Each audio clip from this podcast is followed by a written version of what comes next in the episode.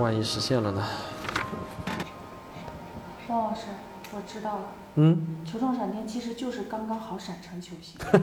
对对，没错没错，球状闪电就是刚好闪电闪成了一个球形，这是没错。但关键问题是，人们想知道为什么闪电会闪成一个球形，它的形成原理是什么？按照我们现有的所有的理论，闪电是不可能闪成一个球形的，它只能是放射状。这个问题才是真正困扰了整个物理学界一个多世纪的世纪难题。其实早在一百多年前，就有一个电学怪才叫尼古拉特斯拉，这个你们应该都知道啊。尼古拉特斯拉就说他自己在实验室中模拟出了球状闪电，但是呢，后人们在分析了尼古拉特斯拉的实验笔记之后呢，就指出他当时在实验室中模拟出来的那个火球啊，肯定不是球状闪电。为什么呢？因为能量实在是太低了，跟我们今天所说的球状闪电啊，肯定不是一回事儿。直到二零一二年，才终于有了第一份比较靠谱的这个球状闪电的假说，就是巴西的一些科学家他们提出的气化硅假说。什么是气化硅假说呢？就是首先硅元素应该都知道啊，比如说我们经常这几天用的沙包，沙包里头不是有沙子吗？对吧？这个沙子最最主要的成分呢就是二氧化硅，然后它就有硅元素。然后巴西的这些科学家说呢，如果闪电击中地面，高温瞬间碳化植物。碳可以将沙子中的硅还原为气态元素硅，形成硅蒸汽，像水蒸气一样的。然后这个硅蒸汽和空气中的氧气发生化学反应，就会发生球形的这种闪光。有意思的是啊，他们还在实验室中呢就复现出了这种球状的闪光。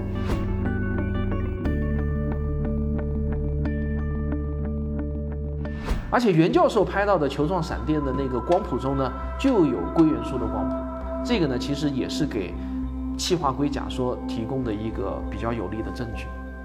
这个到了二零一三年啊，又出来一种新的假说，就是美国科罗拉多州空军学院的一些科学家呢，他们就做了一个实验，他们把两个电极浸没在一种特殊的电解质溶液中，然后呢，让它产生高功率的火花，非常高功率的火花，结果呢，就生成了一些白色的等离子体，而这些白色的等离子体呢，它们会形成一个球状，而且是发光的。非常像是传说中的球状闪电。这个成果呢，还发表在了著名的一本科学期刊，叫《物理化学》上。那它到底是不是呢？说实话呢，这个问题我回答不了，但是我知道有一个中国科学家可能能回答这个问题。哎，疏导，醒醒！啊？明天咱们一起去趟杭州，干脆。为啥？因为。有一位咱们的中国的科学家正在向这个世纪物理难题发起挑战，他就是浙大物理系的武辉春教授。那我们一起去拜访？一起去吧。不不不，我和疏导去，你要留在这里蹲守，还要坚持，还要坚持。我和疏导出去溜一趟弯。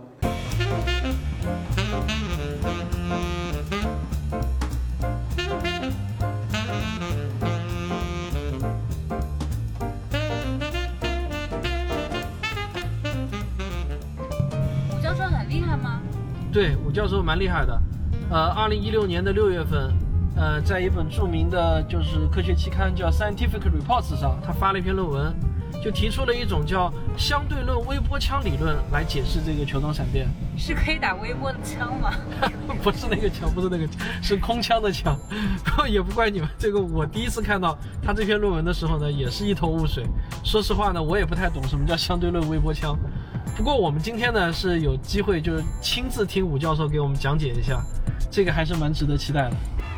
好，我们现在呢就到了浙江大学的校门口，我们一起去拜访一下武惠春教授。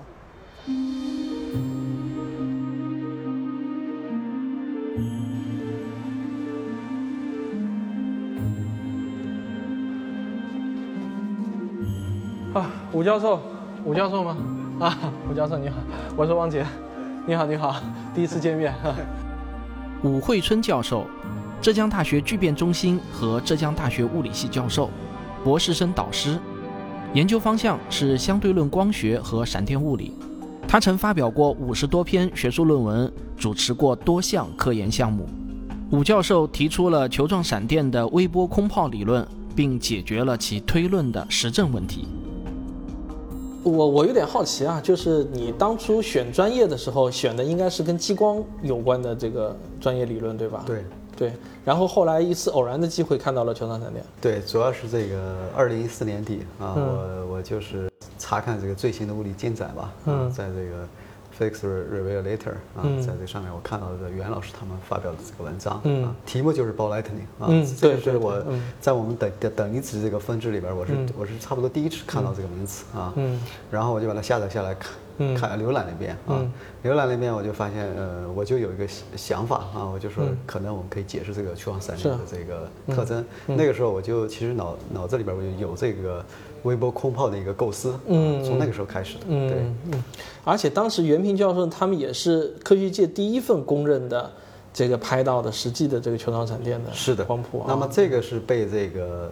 闪电物理权威啊，这个是就是这本最后这本书的这个作者所承认的。我在维基上就看到，之前好像有巴西的科学家提出过一个气化硅的假说，然后还有二零一三年呢，还有美国的科学家号他们号称啊自己在实验室中就再现了球状闪电。对，就是我不知道您对这些是是怎么看的？呃，我觉得呃个别理论是非常有意思，而且也很有启发性啊，这个我们。得承认啊，嗯，但是呃，多数理论呢，我觉得是有很严重不足的，嗯，那么这个也是这本书很明确的提出来的啊。比如说呢？比如说哪些不足？呃，就是它的不足就体现了这个。怎么从这个闪电形成这个火球啊？那么它它的形成过程，往往这些理论并没有给出啊。那么呃，另外一个呢，就是这些理论并没有这个针对这些球状闪电特征一一给出解释，或者它它也许是这种回避啊，就没有完全解释那些球状闪电该有的特征。对，是的。还有一个，刚才你好像还提到，就是没有办法把它个过程用理论对，用它就是它的形成过程啊，形成过程，自然闪电变成了球状闪电。嗯，也就是说，一个你认为一个好的理论，它不但要解释结果，还要解释它是怎么形成的一个过程，是的？因为因为球状闪电假如是真实存在的话，嗯，那么它一定也是有一个实际的物理过程的一个发生过程，你需要给出一个解释。那能不能简单的给我讲讲，介绍一下，就是您的理论？我们认为，当这个闪电头部。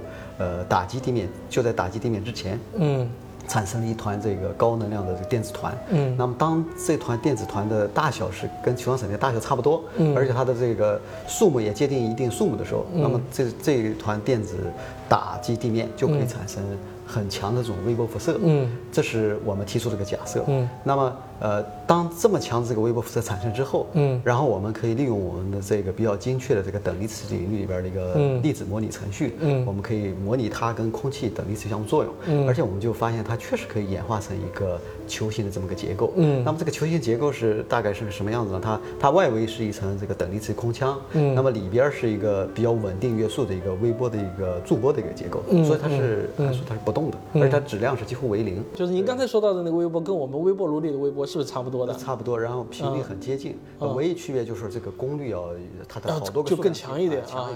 物质除了固态、液态、气态这三种常见的形态外，还有第四种形态，就是等离子态。等离子体是由阳离子、阴离子以及中性粒子等多种不同性质的粒子所组成的电中性物质。实际上，在我们的生活中，等离子体很常见。比如说，火焰中就有大量的等离子体，还有霓虹灯发亮的灯管中也充满了等离子体，还有绚丽的极光也是一种等离子体现象。恒星就是由等离子体物质组成的。宇宙中的等离子体物质远比我们熟悉的三态物质要多得多。我随便想想啊，就如果我们搞一个巨大的微波炉，功率很强，然后里头充满等离子体。又有可能会产生球状闪电是有可能的啊。对，但是呢，就是怎么产生这么强的微波？呃，现阶段人类人造的最强的微波武器也才比我们理论预言的还要小小差不多十倍或者一百倍。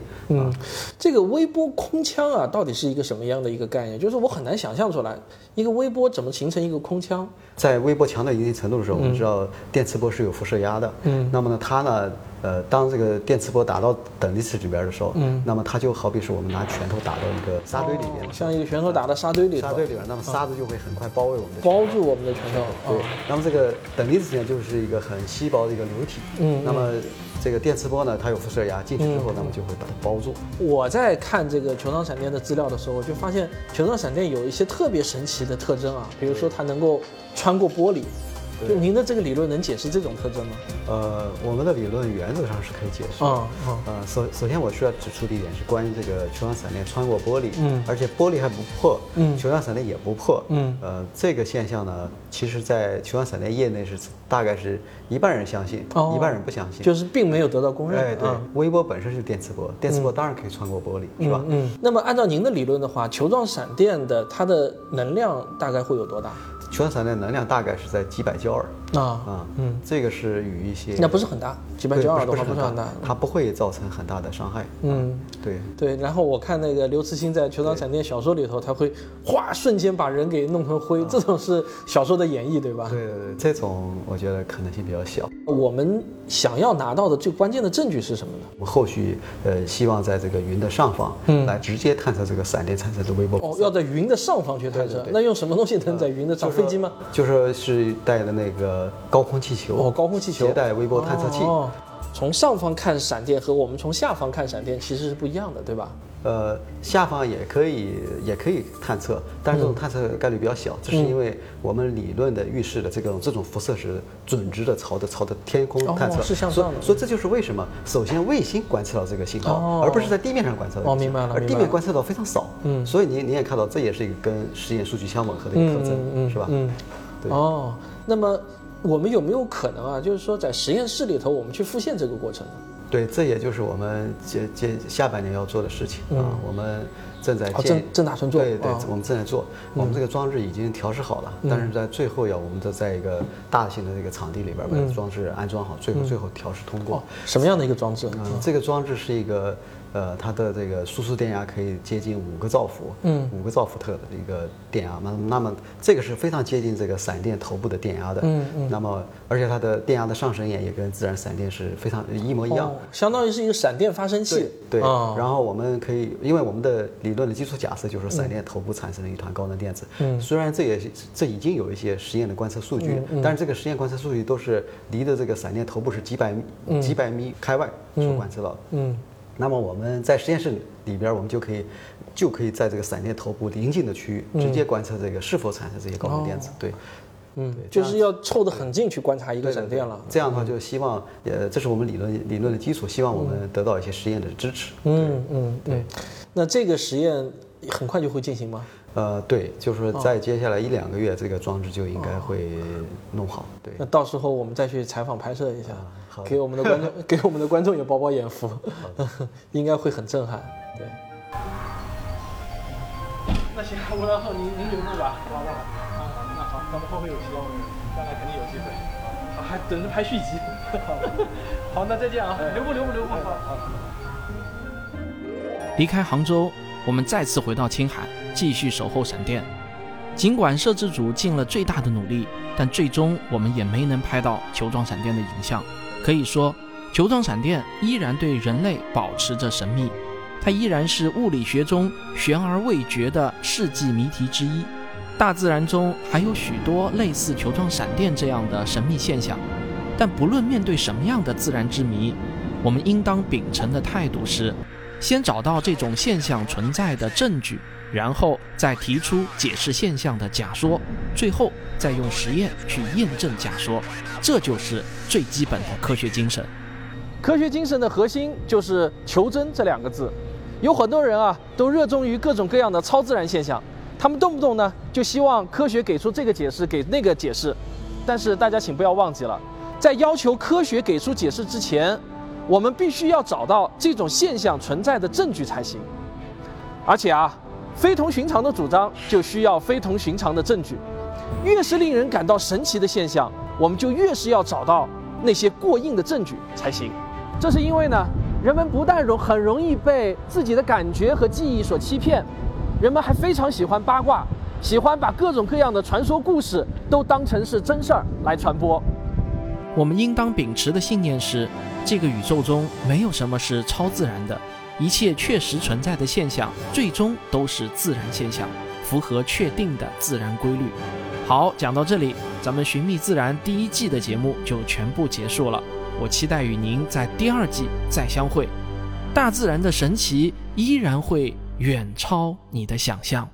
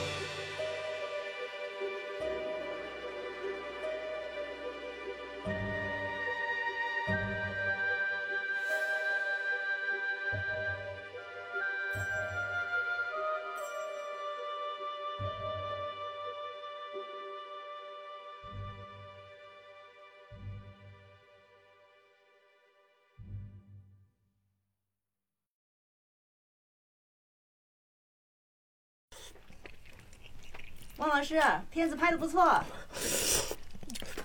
谢谢啊。不过真的是把我拍穷了。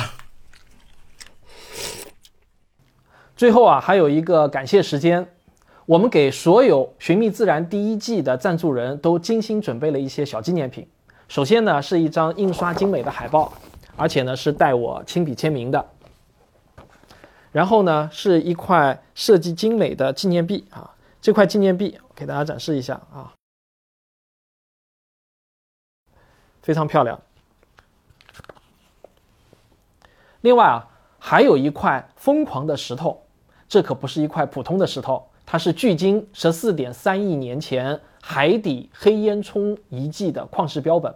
这是我在河北兴隆县安子岭拍片的时候，特意从当地七百米深的地下矿井中给采集上来，送给第一季的赞助人。对于所有给我们献爱心的《寻觅自然》第二季的赞助人，我们也会精心的准备第二季的纪念品。当然，您能够看到这里啊，说明是真的喜欢看我们这部片子。我在第二季等着您。